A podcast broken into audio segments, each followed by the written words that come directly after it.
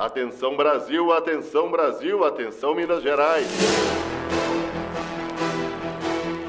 Dentro de instantes, a Rádio FMG Educativa apresenta o programa esportivo Óbvio Lulante, porque no futebol nada é tão óbvio assim.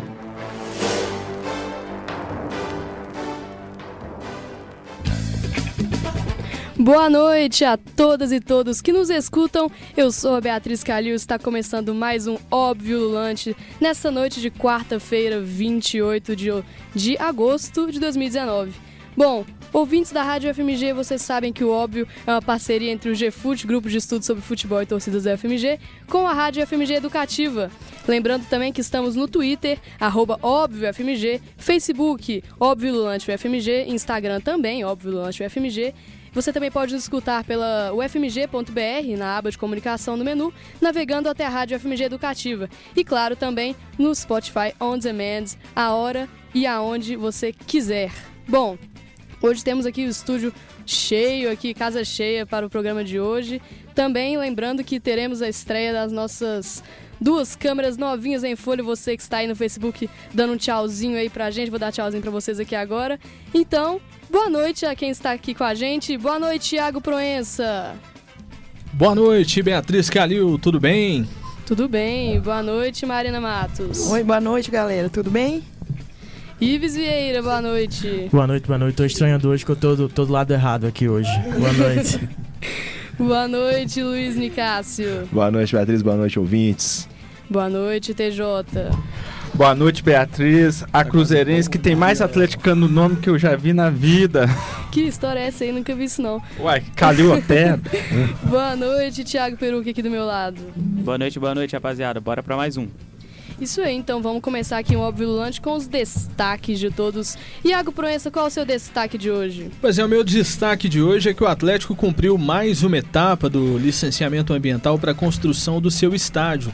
É, o processo administrativo de compensação ambiental da Arena MRV foi aprovado em unanimidade na manhã desta quarta-feira, dia 28, em uma reunião ordinária na Câmara de Proteção à Biodiversidade de Áreas Protegidas do Conselho Estadual de Política Ambiental, COPAN.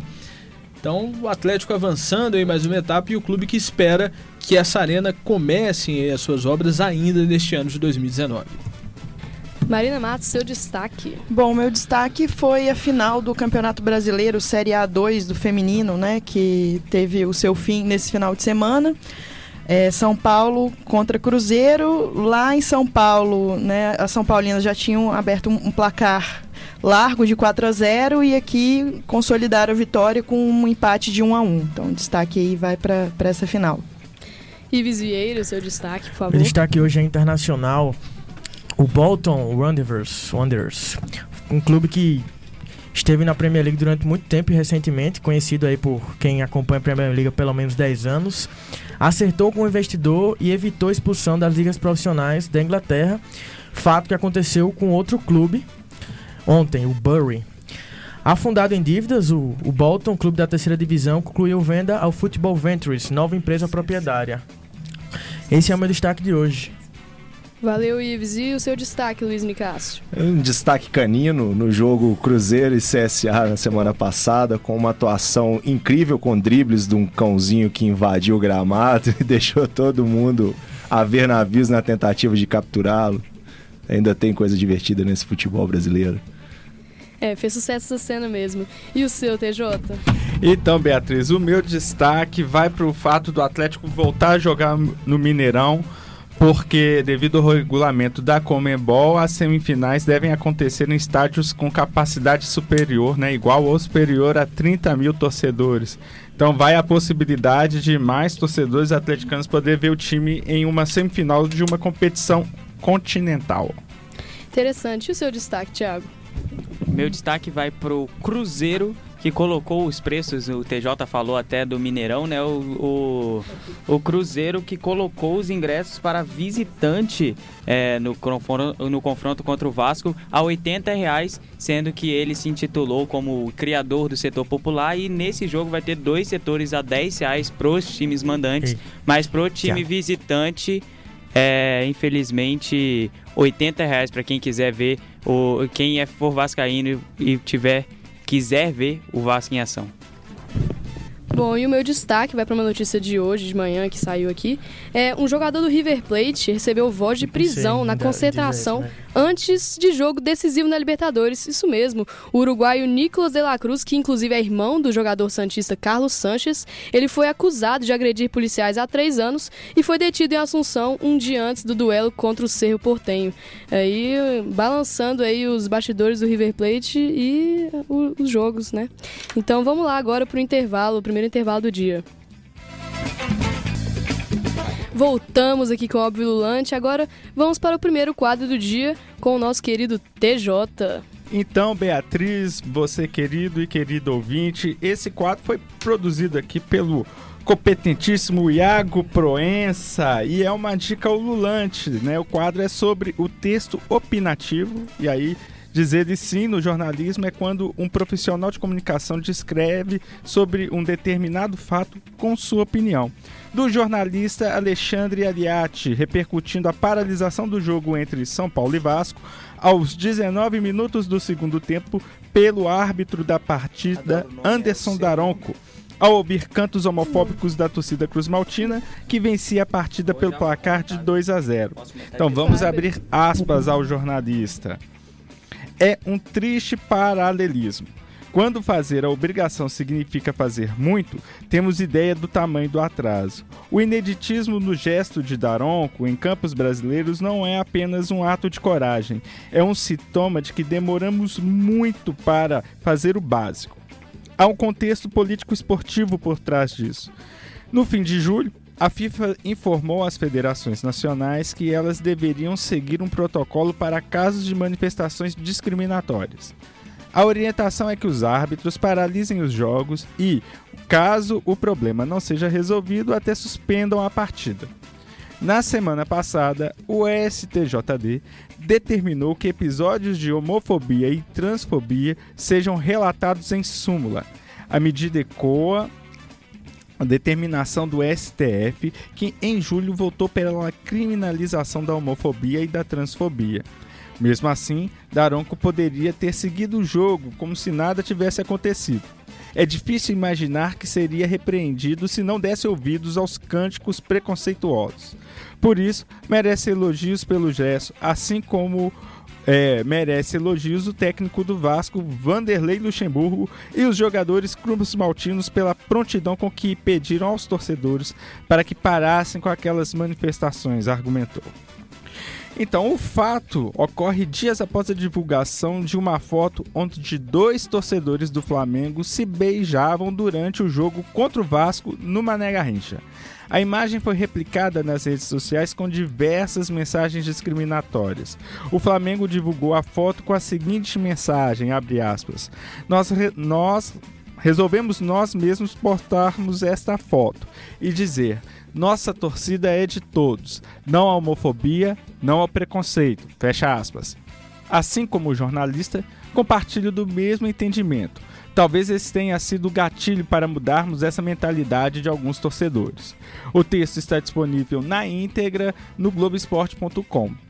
Caros ouvintes e comentaristas do óbvio, o que tiramos de positivo dessa novidade que mais beneficia que positiva novidade mais benéfica para o nosso tão amado futebol? Interrogação do querido Iago. É, a, o Vasco hoje né? Agora há pouco, tem, sei lá, 16 minutos no máximo. O Vasco publicou na suas, na, no, no YouTube, no canal no YouTube Vasco TV, que uma, uma mensagem de apoio, né, contra a homofobia, no caso, uma mensagem de apoio é, ao Anderson Daronco, a posição do Anderson Daronco, em que utiliza os seus principais jogadores, o goleiro Fernando Miguel, o, capitão Leandro Castan e o novo craque do Vasco, o Thales Magno, falando que homofobia é crime, que não se deve fazer isso no estádio, porque o estádio, assim como fora dele, é um ambiente que a lei predomina e não, não existe uma lei própria. É, é importante a gente sempre reforçar quando ocorrem essas situações em que há posicionamento de figuras públicas e, e o árbitro precisa, é, os árbitros de uma maneira geral, precisa se identificar como figuras públicas, né? ainda que existe aquela lenda de que o bom jogo é que o árbitro não aparece, mas em situações como essa é, é importante que ele apareça para que sejam pontuadas, né, questões que estão e, e, e, passam né, e passaram por tanto tempo na nossa sociedade e a gente está chegando onde chegou nesse nesse contexto agora. Então, é, é, foi essencial essa manifestação do Daronco também parabenizá-lo. É, quando eu, eu, eu pensava esse, esse, esse texto, eu recebi essas, o link dessa reportagem do, do, do Alexandre, e aí dentro da própria matéria ele tem um outro texto produzido em 2013, onde ele fala sobre casos de é, homossexuais no futebol, especificamente, e ele, é, e ele cita sobre esta relação no Brasil e uma comparação com outros países, em que isso no esporte talvez é, já seja encarado de uma forma mais natural e que talvez a gente tenha um, longos passos ainda a percorrer. É um texto muito interessante, por isso que eu deixo essa dica lulante para os colegas e também para os nossos ouvintes. Então, eu queria fazer é, mais um adendo que é interessante a gente pensar que todas essas situações, esse posicionamento recente dos clubes se dá, como bem o Iago pontua aqui no quadro, após o STF é, criminalizar a homofobia. A gente tem que pensar que teve uma resistência muito grande, principalmente da bancada evangélica, de assuntos como homofobia ser tratado no ambiente escolar né? E a gente vê toda essa repercussão que teve com, com as eleições do tal kit gay, que, né, que seria esse, esse absurdo que inventaram, uma coisa que nenhum pai, nenhuma mãe admitiria se é, dentro da, de casa um filho receber ou uma filha receber esse tipo de, de documento. Então, problematizar esse tipo de situação se tornou o, uma, uma situação muito delicada para o pro professor e para a professora dentro do ambiente escolar. Então, como a gente não faz isso num ambiente formativo, que é a escola, né, um dos lugares de formação que é a escola, repercute em outros lugares. Uma pena que tenha sido com, com necessária essa criminalização para agora a gente procurar pensar em políticas públicas e, e repensar até próprio é, o sistema curricular das escolas para poder tratar desses temas que são tão importantes para a gente promover uma mudança social mais ampla, né? E mais profunda, mais embasada, mais bem trabalhada. Esse texto me faz lembrar a campanha da CBF que pede respeito aos árbitros. Entra muito nesse sentido. Daronco impôs lá e fez com que o jogo fosse parado por alguns minutos. E agora essa possível canto, o canto como do, a torcida do Vasco entoou, pode fazer com que o clube perca pontos e o Vasco inclusive pode perder pontos. Eu não acredito que vai perder, mas possa ser que vá perder. E o Galo que jogou sábado pela manhã, infelizmente, novamente, conseguiu se manifestar de maneira equivocada e não da maneira certa pelo Twitter, como se pedindo para os torcedores não entoarem cantos homofóbicos porque o Galo ia perder pontos. Ou seja, a campanha novamente errando, é, questão de comunicação e marketing errando novamente nesse sentido, infelizmente. É, o.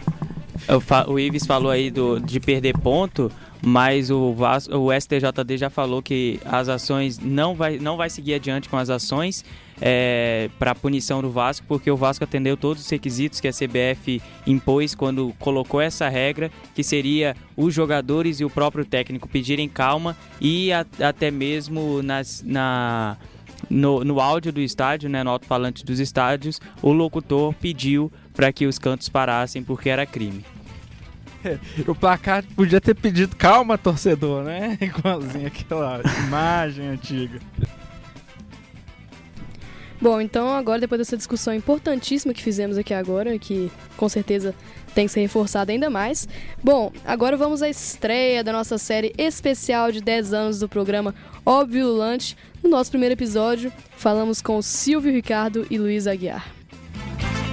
No ano de 2009, o grupo de estudos sobre futebol e torcida foi convidado pela direção da Rádio FMG Educativa para integrar a grade de programação semanal do veículo com um programa de futebol produzido pelo GFUT que discutisse questões sobre o futebol e o torcer sobre uma nova ótica de maneira mais crítica e embasada. O debate no óbvio lulante vai além do ponto de vista técnico e tático, mas tratando como um fenômeno social que possui entroncamentos marcados em toda a sociedade. O coordenador do grupo e do programa Silvio Ricardo da Silva, professor do Departamento de Educação Física da UFMG, destacou alguns desafios ao colocar o produto óbvio Lulante no ar. O maior desafio foi aprender a fazer, né? Porque nós aqui do GFUT éramos hegemonicamente da educação física e não tínhamos experiência com a comunicação. O nosso contato era Luísa, que fazia um estágio lá na, na rádio, mas nós, de uma maneira geral, não tínhamos, não dominávamos essa técnica. Então, nós não sabíamos como fazer. Tanto que o nosso programa começou gravado, né? E por conta desse tempo de aprendizado, e depois as coisas foram ficando tranquilas. Por se tratar de um programa de extensão do GFUT, o óbvio se destaca na formação dos profissionais que por ele passam, seja na área de comunicação, como jornalismo, na saúde, educação física, entre outros cursos. A primeira produtora do programa, a professora do IFMG Luísa Aguiar, colunista do Mulheres em Campos, coluna veiculada mensalmente no Óbvio Lulante, destacou as possibilidades de aprendizado para quem passa pelo mesmo. Para as pessoas da comunicação, é uma oportunidade de estar envolvido com um programa que tem método de produção e um produto muito diferente das rádios comerciais. Pelo menos que eu imagino que as rádios comerciais façam né, em termos de método e que certamente fazem diferente em termos de produto, que é o que a gente está fora da área tem acesso. Então, de fato, se propor discutir futebol de uma forma diferente, dialogar com outros conteúdos, ter outros formatos, tentando fazer diferente a cada programa. No atual quadro do programa, recebemos profissionais da educação física, jornalismo, psicologia e história. Daí vocês conseguem dimensionar mencionar as diversas possibilidades através do debate proporcionado pelo grupo. Luísa Guiar é da Educação Física definiu como é para ela ser integrante do Óbvio Lulante. Com relação à maioria de nós que não é da área da comunicação, eu acho que nos permite trocas muito mais frequentes e a partir de outras formas diferentes do que a gente está habituado no universo acadêmico mesmo, né? Quando eu vou dialogar com outras pessoas que discutem futebol dentro do, do universo mais habitual da academia, é pela leitura de um artigo, é assistindo uma palestra num congresso, né? E de repente ali a gente está escutando uma crônica, a gente está falando de um outro modo sobre um texto científico, a gente está ouvindo um cálculo caos do futebol, a gente está discutindo uma situação do cotidiano que acabou de acontecer, trazendo ali a troca de opiniões. Então, acho que tem uma, uma coisa de uma troca é, mais intensa, mais efervescente. E também no meu cotidiano de professora de educação física, inúmeras vezes eu aproveitei coisas que estavam no óbvio para levar para a sala de aula. Então, acho que também tem esse uso bem imediato mesmo, assim, de putz, esse quadro aqui eu vou usar para discutir alguma coisa na minha aula. Esse áudio áudio aqui eu vou pegar e vou tocar ali para os meninos discutirem um determinado tema, enfim, produzirem um determinado trabalho. Então isso também já chegou a acontecer algumas vezes. Eu acho que as os dois, duas questões que mais me, me saltam aos olhos é um pouco isso. Fique ligado em nossa programação e acompanhe a história do nosso óbvio virulante. Até os próximos capítulos. Interessante demais, né, gente? As histórias, os depoimentos dos dois, né? E agora eu queria perguntar aqui para Marina, uma das pessoas que está aqui há mais tempo aqui no Óbvio Lante, o que, que você. Que, que você diz aí sobre essa experiência que você tem, que você tem há tanto tempo e o que, que você acha que acrescenta, não só para você, mas para todo mundo que escuta? Bom, muito bacana, né? Eu não preciso nem dizer o quanto eu amo rádio hoje em dia, né? É algo que não, de longe não fazia parte da minha experiência profissional, né? Eu sou psicóloga e, assim, jogo aí caindo pela lateral, pela lateral esquerda na educação física, um pouquinho na sociologia, na antropologia, enfim. Mas é, é, na minha formação tem um papel muito importante essa questão de você aprender a falar, né? Aprender a, a, falar para o outro, que é uma coisa diferente do que você né, fazer uma comunicação e tal. É, enfim, nas reflexões mesmo que, que, que a gente tem no GFUT, né? Eu acho que é, pensar sobre o que se faz é sempre algo muito, muito importante aí. Que que né, Beatriz? É, eu também acho, para mim mesma, e eu falo por mim, por, pelo Thiago e pelo Ives, que também entramos recentemente aqui no, no Óbvio, é uma experiência que a gente não imaginou que estaria tendo, né, tão cedo assim no curso e que contribui a cada vez mais aqui pra gente. E mais alguém quer falar alguma coisa? Acho que eu te, antes, antes pode, pode ir. Não, pode ir, TJ, por favor. Deixa eu só terminar uma coisa assim, para citar o Andrezão, também outro gefutense histórico aí, né? De, eh, no início fica todo mundo meio tímido, sem saber, né, assim, como se comportar e tal, para quem falar, mas depois que você acostuma com o microfone, né? a coisa muda. Então, o bacana é que o óbvio ele tem uma, uma possibilidade de da gente vivenciar uma forma de comunicar com o público de um jeito diferente, de trazer a linguagem da, da academia é, de uma maneira que seja acessível a pessoas das mais variadas áreas ou pessoas que não são ligadas ao meio acadêmico. Então, um exercício muito interessante que é para nós aqui de aprendizagem, de convivência, de, de, de de, satisfação mesmo, né? De trabalhar no rádio. Eu tô aqui também um, um tempinho, né? Quase desde o início do óbvio, se eu não me engano. Então, compartilhar mais esse espaço da universidade, conviver com pessoas de outras formações, é uma troca de, de experiências que é muito enriquecedora para nossa formação e a gente espera que essa, que essa riqueza que a gente de vivências que a gente tem na rádio possa possibilitar também uma riqueza de informação, né? Um, um programa agradável para a galera que escuta o, o óbvio Lulante. Pois é, eu tô lembrando aqui da minha primeira vez no óbvio, foi no final do ano passado, em novembro caí aqui meio de paraquedas e não conseguia nem falar duas palavras, tava muito nervoso. Mas hoje eu acho que eu consigo falar um pouco melhor do que antes. É, repetir o que a, que a Beatriz falou, já, já postei até uma foto no Instagram falando isso. Eu, eu gente tá aqui oficialmente desde o segundo período, não imaginava estar num falando sobre futebol. Quem, quem, quem eu nunca ia pensar que eu estaria falando sobre futebol no segundo semestre da faculdade de jornalismo. E para ressaltar, a gente tá anunciando tá fazendo os anúncios da série especial dos 10 anos lá nas nossas redes sociais. Então, por favor, nos sigam lá no Instagram, no Twitter, no Facebook, que lá vocês vão saber antes como vão ser os nossos próximos convidados. Lembrando que hoje é o primeiro programa e vão ser 10, justamente porque estamos na décima temporada. Então, lá vocês ficam sabendo antes. Importantíssimo aí, hein, galera? Seguir a gente nas redes sociais e continuar informadíssimo e informadíssima sobre o nosso programa. Agora vamos aqui para um rápido intervalo e já voltamos com Óbvio Lulante. Este é o programa esportivo Óbvio Ululante.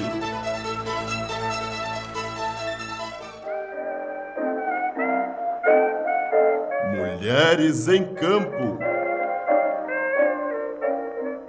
E aí, pessoal do Óbvio Lulante? Eu sou a Luísa Aguiar. E eu sou a Mayara Maia. E no Mulheres em Campo de hoje, vamos falar das expectativas para a seleção brasileira após o fim da Copa do Mundo. Após a fraca campanha da seleção na Copa do Mundo, o técnico Vadão foi demitido, dando fim à sua inexplicável segunda passagem pelo posto. Para o cargo, a CBF trouxe Pia Sundhage. A treinadora sueca foi uma escolha incontestável, com uma extensa experiência em clubes e seleções e com dois títulos olímpicos no currículo. A primeira convocação da treinadora foi na semana passada, menos de um mês após a sua apresentação oficial. Nessa primeira lista foram poucas novidades. Das 23 convocadas, há apenas seis jogadoras que não estavam no grupo que disputou a Copa. E alguns atletas importantes ficaram de fora por estarem lesionadas, como é o caso da Marta, Cristiane, Andressinha e Thaís. As poucas mudanças são compreensíveis diante do pouco tempo que Pia teve para observar as atletas brasileiras. E nesse início de trabalho, a treinadora já esteve presente em duas partidas do brasileiro, uma da Série A1 e outra da Série A2, indicando seu desejo de acompanhar de perto os clubes e buscar novas opções para a seleção. A estreia da nova comandante da seleção vai acontecer essa semana, em um torneio amistoso. A competição terá apenas quatro jogos, realizados em rodada dupla no estádio Pacaembu. Amanhã, às 7 horas da noite, o Chile encara Costa Rica. Em seguida, às 9h30, o Brasil enfrenta a Argentina. No domingo, às 10h30 da manhã,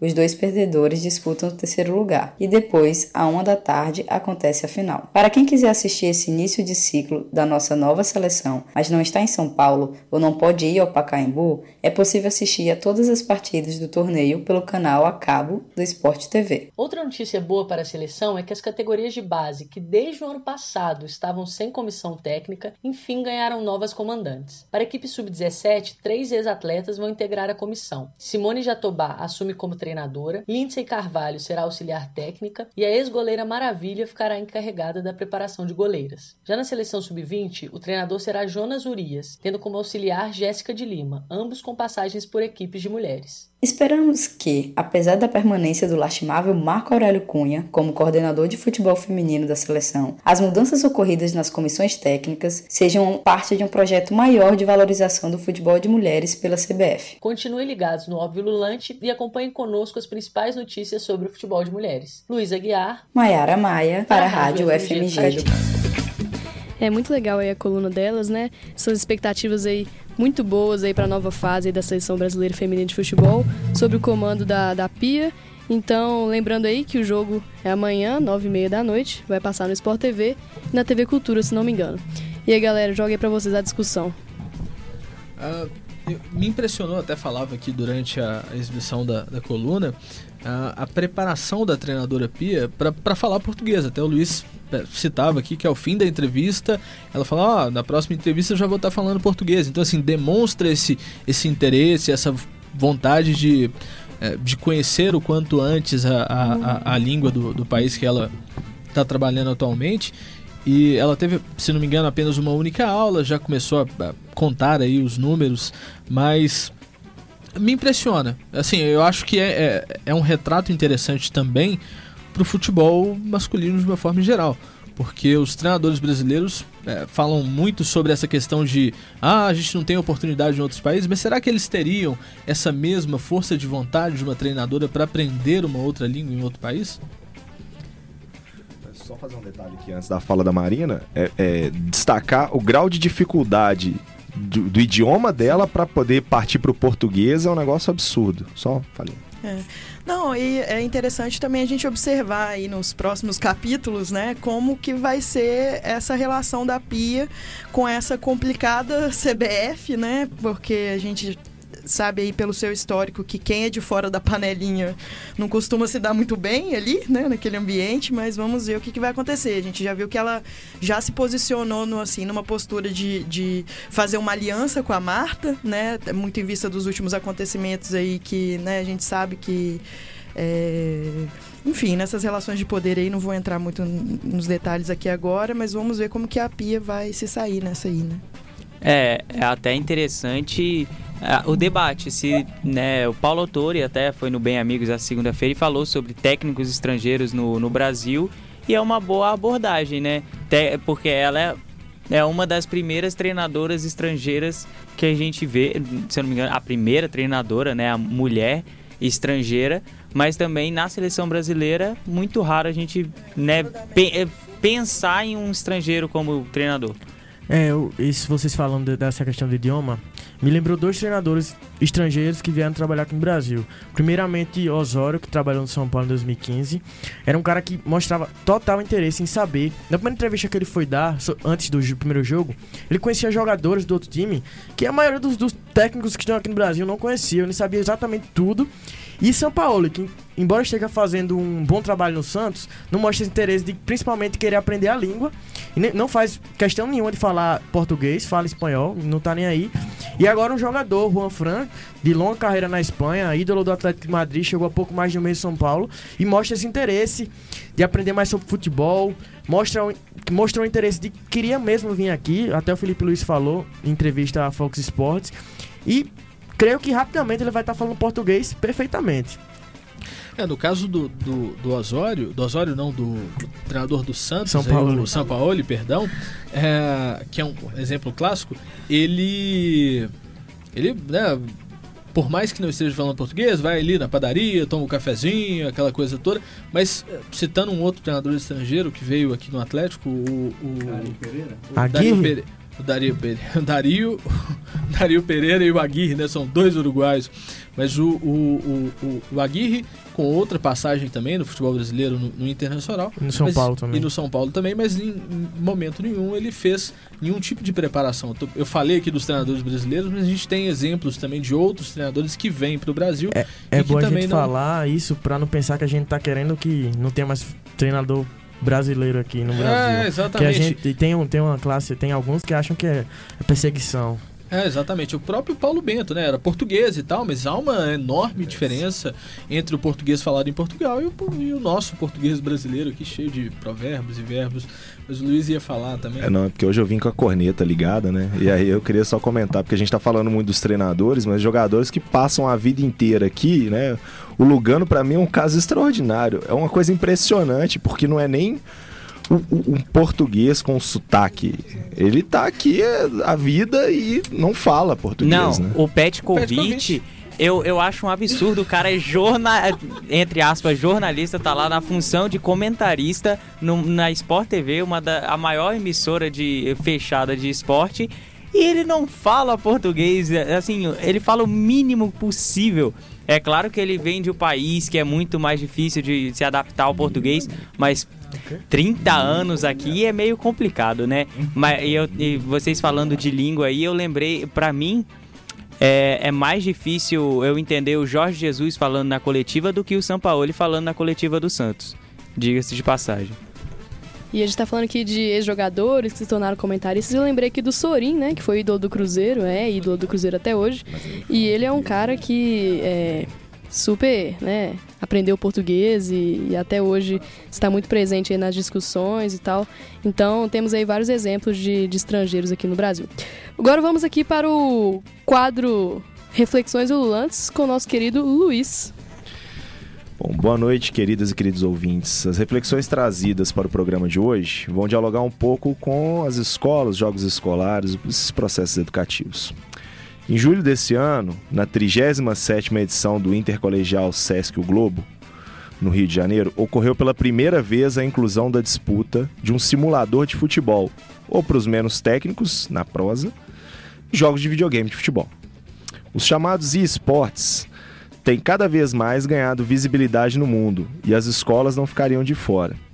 Não são recentes as produções acadêmicas que se debruçam sobre educação e tecnologias, incluindo os jogos, como a tese recém-defendida do professor Guilherme Carvalho Franco da Silveira, no programa de estudos do lazer aqui na nossa Escola de Educação Física. A tese dele se chama Entre celulares, tablets, consoles e computadores: práticas digitais de adolescentes de uma escola pública de ensino fundamental. Bom, Agora, para além do trabalho nas escolas, seja por professores e professores de educação física ou outras áreas, os jogos passam as fronteiras do território dessas, dessas instituições para torneios que antes comportavam apenas os esportes tradicionais. É, discursos sobre a prática na escola e nesses torneios podem é, ser um caminho para tornar esse processo profissional, né? Como é que se transformar esse profissional começa a surgir. Como no caso do garoto que venceu esse, esse torneio, né? Falando que gostaria de ser jogador profissional de videogame. É, no caso do futebol, para além de um vislumbre de carreira profissional, que paga bem aos vencedores de torneios e tem patrocínios significativos das equipes, existem outros pontos que podem nos chamar a atenção. Primeiro, a possibilidade de que os clubes de coração sejam representados de alguma forma pelo jogador ao controlá-lo nas partidas. E mais, permitindo que estrelas do futebol mundial joguem neles. Então, adeus a piada do Drogba no Corinthians, do Anelka no Galo, do Balotelli no Flamengo. Então, contrata quem você quiser, porque você que manda nisso aqui e o dinheiro não é um problema. Outro ponto é que tal possibilidade se estende, se estende aos clubes do exterior, o que, em alguma medida, pode significar um distanciamento e formação de identidade com clubes brasileiros, já que no jogo cada jogador pode ser o clube que quiser, inclusive criar um clube novo. Por fim, mas sem encerrar as possibilidades, cabe destacar a visibilidade que um aluno pode ter ao se ser um expoente como atleta de esporte.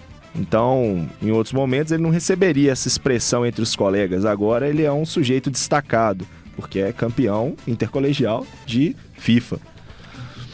E aí, queridas e queridos ouvintes e colegas do óbvio?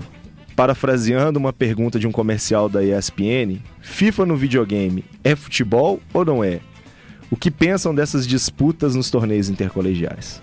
Bom, é, falando, eu tava aqui olhando com a Kalil que a Konami, né, que é que patrocina, que patrocina, que cria o jogo do PES, né, o Pro Evolution Soccer, patrocina também inúmeros clubes de futebol, né, real. É o caso do, do Atlético que fechou antes de ontem, por sinal, o patrocínio, o Vasco, o São Paulo, Corinthians, Flamengo, Palmeiras. Então eu acho que muito além, além do futebol em si, né, o jogado, o futebolzinho virtual, também tem a parte do, do, lucro, do lucro que isso gera. Se não gerasse lucro, eles não, não, não continuariam fazendo e também não patrocinariam times de futebol, né? Ah, Pensando nessa problematização que o Luiz traz aqui no quadro dele, também é interessante né, para os próprios clubes estar presentes nesses jogos. Uma vez que a garotada aprende muito é, sobre futebol lidando com videogame. Mas essa provocação se futebol de videogame é futebol não é, é uma, uma pergunta meio que retórica. A gente que trabalha com escola, a gente sabe. É também uma forma de vivenciar o futebol. Tal qual é o torcer, tal qual é consumir literatura que trata de futebol, seja acadêmica ou não. Enfim, é uma outra forma de se vivenciar o futebol. A gente precisa ter um outro olhar para esse, para esse fenômeno que que não é tão recente assim, uma vez que videogame ele tá presente, principalmente videogames com futebol, estão aí no mercado desde o que a década de 90. Então já tem um bom quase 30 anos aí que tem que existe essa possibilidade de se vivenciar o futebol. Mas é interessante também pensar como que essa, essa coisa do, do telefone, do smartphone também rompe com um monte de coisa. Eu dei uma lida breve, né, em alguns trechos do artigo do, do professor Guilherme. Ele, ele é meio que que problematiza isso, porque os celulares, de um modo geral, eles tendem a, a, a romper com, com certas barreiras do tempo da escola, tempo do lazer, tempo do trabalho. Então isso é muito interessante para poder refletir. Vou passar a palavra aqui, depois eu, eu volto. O nosso querido amigo tio Fio aqui comentou no grupo do GFUT, né? Que é que o futebol online ele é real também, né? Então, assim, eu também concordo que é futebol, eu não gosto pessoalmente, mas, né, quem sou eu para dizer que não é futebol porque eu não gosto, né? Eu acho que e é isso, é a linguagem da molecada hoje em dia, e não só de hoje em dia, como disse o TJ aí desde os anos 90, né? Eu parei no L-Foot, nunca mais me envolvi com essas coisas depois disso, então não tem muito mais a dizer, não. Eu dou, eu dou meu abraço ao Matheus, que adora, né? Que tem baixado no computador dele Brasfoot 2019.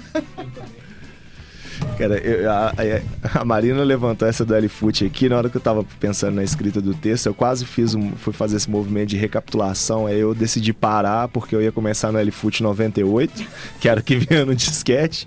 E o, o Thiago tá ali falando do. Do PES, né? A gente é da época que PES chamava o Eleven, né? Então era outra pegada. Não, eu sou dessa época também. Eu sou novinho, mas é, o, o Wing Eleven continua ainda. É, o eu ainda jogo, sabe? Mas é, na hora que eu vi o, o quadro mais cedo, eu lembrei do, do irmão de uma colega aqui de, de afetos, a, a Cintia, o João Pedro. Ele disputou o último campeonato brasileiro de, de é, League of Legends representando o Atlético Mineiro. É, ele inclusive está participando agora de uma, tá indo acho que para São Paulo ou para Santa Catarina, participando de uma competição novamente, mas é, não representando o time oficial do Atlético, mas uma equipe paralela que também teria a relação com o clube. E só pra lembrar, como é que chama aquele jogador que era do, do Brasiliense, que largou e foi virar atleta de esporte? Wendel Lira. Isso, Wendel foi, Lira. ganhou o Puskas. É, não, não, É. não, é, não é do Brasiliense, ele jogava em Goiás, Ele jogava né? no Vila Nova. Goianésia, se eu não me engano. Jogou no Vila Nova também, Isso, e aí. aí saiu e começou a jogar FIFA e profissionalmente. Por, por sinal, era um dos melhores no Brasil nisso daí. É, mas segue não tendo muito sucesso também não, apesar de ser um dos melhores do Brasil.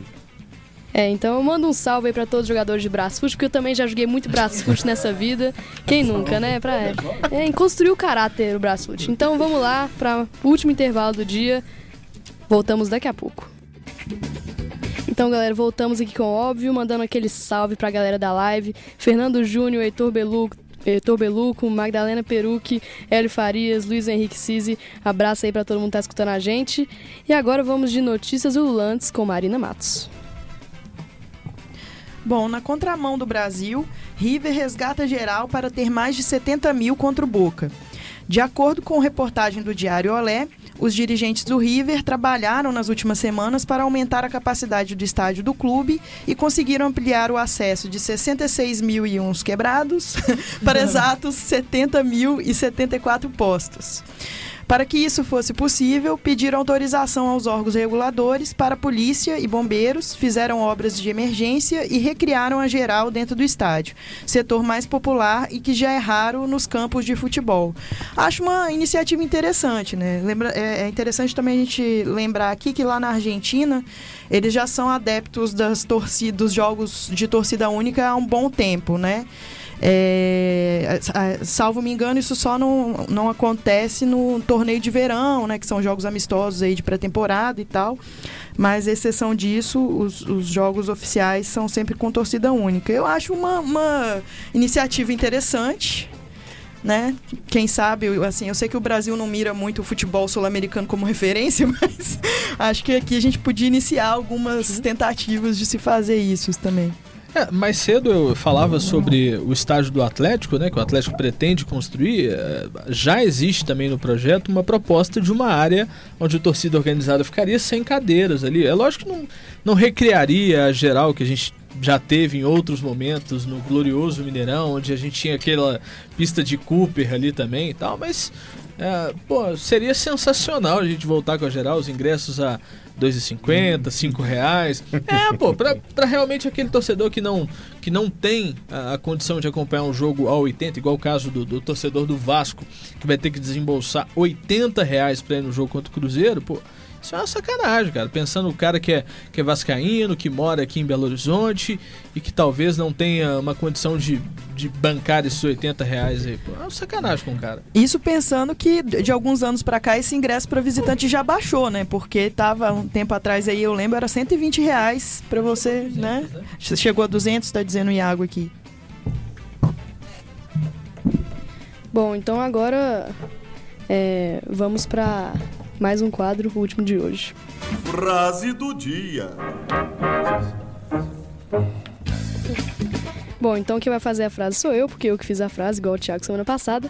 Vamos lá. Na noite de ontem, no estádio Pacaembu, em São Paulo, Grêmio e Palmeiras fizeram o jogo da volta pelas quartas de final da Copa Libertadores. O time gaúcho venceu por 2 a 1 e, em função do decisivo gol fora de casa que consta no regulamento, acabou eliminando o clube paulista, indo assim para sua terceira semifinal seguida da Libertadores. E hoje, no programa Globo Esporte da edição de São Paulo, durante o debate sobre a partida, o comentarista Walter Casagrande disse a seguinte frase: abre aspas para ele. Nos últimos tempos, quando começou esse projeto, o Palmeiras fez uma coisa que é péssima para qualquer tipo de trabalho: se tornar antipático. O time do Palmeiras se tornou antipático para o Brasil todo. Da presidente do patrocínio, do presidente do Palmeiras, do gerente de futebol, passa pelo treinador e chega ao campo na figura do Felipe Melo. Prepotência, arrogância e soberba. Fecha aspas para ele. E aí, amigos e amigas ululantes, vocês concordam com a análise do casão Ultimamente o Palmeiras vem deixando a desejar dentro e fora de campo? Uh, eu, eu, concordo. Eu acho que não, a questão não é só uh, especificamente falando uh, do Palmeiras. Acho que há uma antipatia muito grande em boa parte dos clubes brasileiros, dos seus dirigentes, dos seus jogadores, essa geração mimizenta que não aceita crítica, e quando eu falo crítica, é crítica construtiva. Tem muita gente que faz críticas construtivas ao futebol brasileiro e parece que os caras não querem escutar.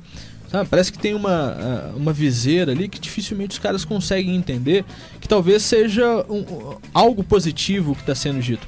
No caso do Palmeiras, a antipatia começa uh, daquele que lidera o país, entendeu?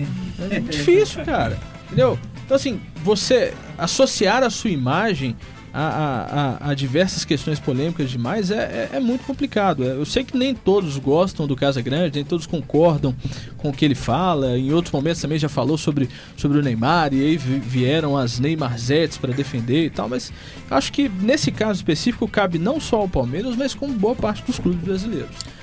Creio que falando sobre dentro de campo, ontem o Palmeiras mostrou uma grande falta de repertório havia ganhado o primeiro jogo por 1x0 com golaço de Scarpa e se criou uma sensação de que ninguém tiraria a vaga do Palmeiras. O, aconteceu o gol cedo e do Luiz Adriano, que reafirmou que provavelmente o Palmeiras passaria. Mas o Grêmio se mostrou mais uma vez forte fora de casa, uma equipe que de, chega à terceira semifinal seguida da Libertadores. E sobre essa questão da falta de de empatia de, de, outros, de torcedores de outros times pelo Palmeiras.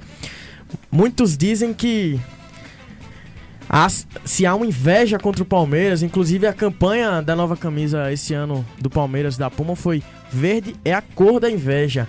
E há algumas figuras dentro do clube que geram muita antipatia, né?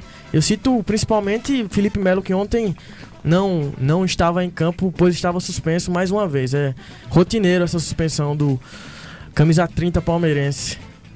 É, é bem complexo essa questão do Palmeiras, porque realmente o Palmeiras, ele, como o Casagrande disse, ele realmente é um time que ninguém gosta de torcer a favor.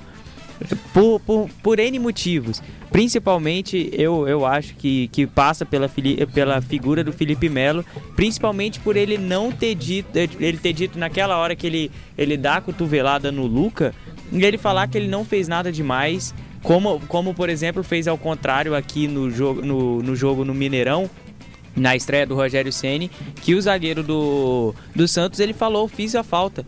E foi uma falta muito mais simples do que a falta que levou à ex- à expulsão do Felipe Melo naquele jogo. E o Felipe Melo falar que não foi nada, eu achei é, é realmente um absurdo. E aí eu acho que começa a arrogância. Ele achar ali que ele não fez nada, ele pode ter feito por N motivos, ele pode não ter tido a intenção, como ele tinha dito, mas que ele não mereceu uma expulsão, como Gustavo, o, o Gustavo Henrique, se eu não me engano, que é do Santos, uma falta bem menor aqui. Claro que a justificativa do cartão vermelho foi outra, mas mesmo assim ele deixou o cartão vermelho ser. Não, foi correto o cartão vermelho, mas só que enquanto o Felipe Melo achar que não foi para cartão vermelho aquele lance, tá de brincadeira, né? Sobre a partida de ontem, eu nem assisti que eu tenho antipatia aos dois clubes. Os dois me geram antipatia. É, uma questão assim que é interessante de pensar, porque aí excede o, o Palmeiras, né? Parte ali pro Flamengo, o clube que tá tendo um pouco mais de, de dinheiro, é essa relação financeiro e, e antipatia, né? E, e se a gente voltar um pouco no tempo e pensar no período Parmalat do Palmeiras, o Palmeiras não tinha essa antipatia por um, um perfil diferente de jogadores. E aí a gente vai encontrar quem são as pessoas. O, o Iago fez referência aí a um, um torcedor célebre do Palmeiras atualmente. É, mas vamos pensar o, o Palmeiras do Luxemburgo, lá dos mais de 100 gols na, na- no Campeonato Paulista, né? Djalminha, Rivaldo, é, Roberto Evaí, Carlos, Evaí. Cafu. Era Não, uma- Ca- não, Cafu. não, Não. Não, o Cafu, é, o chegou, Cafu chegou. Chegou, né? Então, nessa- assim, era uma dinâmica de jogadores de, de uma qualidade técnica, de uma postura extrovertida, né? Que, que, que angariava. Se você não ia torcer pro Palmeiras, porque você é atleticano, você é cruzeirense, é o que for, você não vai torcer pro Palmeiras. Mas você não gerava uma antipatia. E aí, esse, esse dinheiro, o- o- nesse processo, tá. Tá trazendo também jogadores antipáticos e uma postura de soberba que reverbera, assim, na verdade, eh, eh, vem de uma postura do contexto social que a gente está vivendo também, né? Então acho que é uma coisa pra gente pensar. E eu acho que tem um pouco também dessa racionalidade que permeia o futebol atualmente, do, do- eu não vou nem falar do empreendedorismo, mas assim, da- da- desse empreendedorês, sabe? Que você que para você é, parecer alguém sério, ético, que tá vindo moralizar o futebol, você tem que ser frio e quase que alheio às questões que rolam em campo, sabe? Então eu acho que permeia essa construção de subjetividade aí, que não é tão nova, mas que agora ganha, né, uma certa força. É, tem também nesse caso de patrocínio o próprio Fluminense na época da Unimed, né? Que também não era um time tão mal visto assim só porque tinha dinheiro, alguma coisa assim, mas era um time que tinha e realmente o Luiz está certo ao falar que não é a questão financeira que determina se, o- se um time é, é simpático ou antipático, né? Não, só queria mandar um alô hoje. Tem tempo que eu não mando alôs. Mandar um alô pro meu amigo Fabrício lá de Aracaju, também estudante de jornalismo, amante de futebol e tem um podcast aí muito bom, fala sobre vários temas semanal. Podem procurar aí nos todos os agregadores, 45 de acréscimos. Eu mandar um, um alô geral aí para Aracaju, quem estiver ouvindo, estou com saudade da terrinha. É, dica ululante, né, com o Ives Vieira. Exatamente, uma, uma ótima dica ululante, inclusive. Mas, podem podem é. conferir em todos os agregadores de podcasts que vocês imaginarem. É, falando ainda do- desse ilustre time do Palmeiras da época da Parmalat, era o time com o Paulo Nunes também, né? É, a segunda É, a segunda versão, né? Mas. É, é, 94, 94, né? Exatamente. Então é isso, galera. Estamos ficando por aqui com o Óbvio Lulante de hoje. Agradecimentos aí para mim mesmo, Luiz Nicásio, Iago Proença, Marina Matos, Thiago Peruque, TJ, Ives Vieira, Luiz Aguiar, Silvio Ricardo, Maiara Maia é, equipe técnica do FMG Educativa, Breno Rodrigues, Thiago França, Judson Porto e uma menção honrosa aqui para todo mundo do grupo do WhatsApp do GFUT que nos ouve, sempre está aqui com a gente, mesmo de longe. Um abraço, boa noite e até semana que vem. Atenção, rede da UFMG Educativa. Termina agora a transmissão do programa esportivo Óbvio Lulante. Porque no futebol, nada é tão óbvio assim.